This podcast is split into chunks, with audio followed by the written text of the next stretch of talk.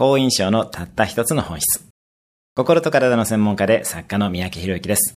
好印象を作るために話し方などを意識する人がいます。話し方、伝え方、見た目などの本も毎年よく売れますよね。それらを磨くのも大切なことですが、好印象のためにはるかに重要なことは、相手に貢献しようとする意識そのものです。ギブの姿勢があれば、それは自然と好印象になっていきます。コミュニケーションにおいては常に相手に何ができるかを考えていきましょう。そして、なんととてもラッキーなことに、相手に貢献しようと思ってさえいれば、初対面の人に対しても緊張しないものです。エゴがないので、自分がどう思われるかよりも、自分に何ができるかに集中することができます。試してみてください。緊張が消え、好印象まで獲得できます。今日のおすすめ1分アクションです。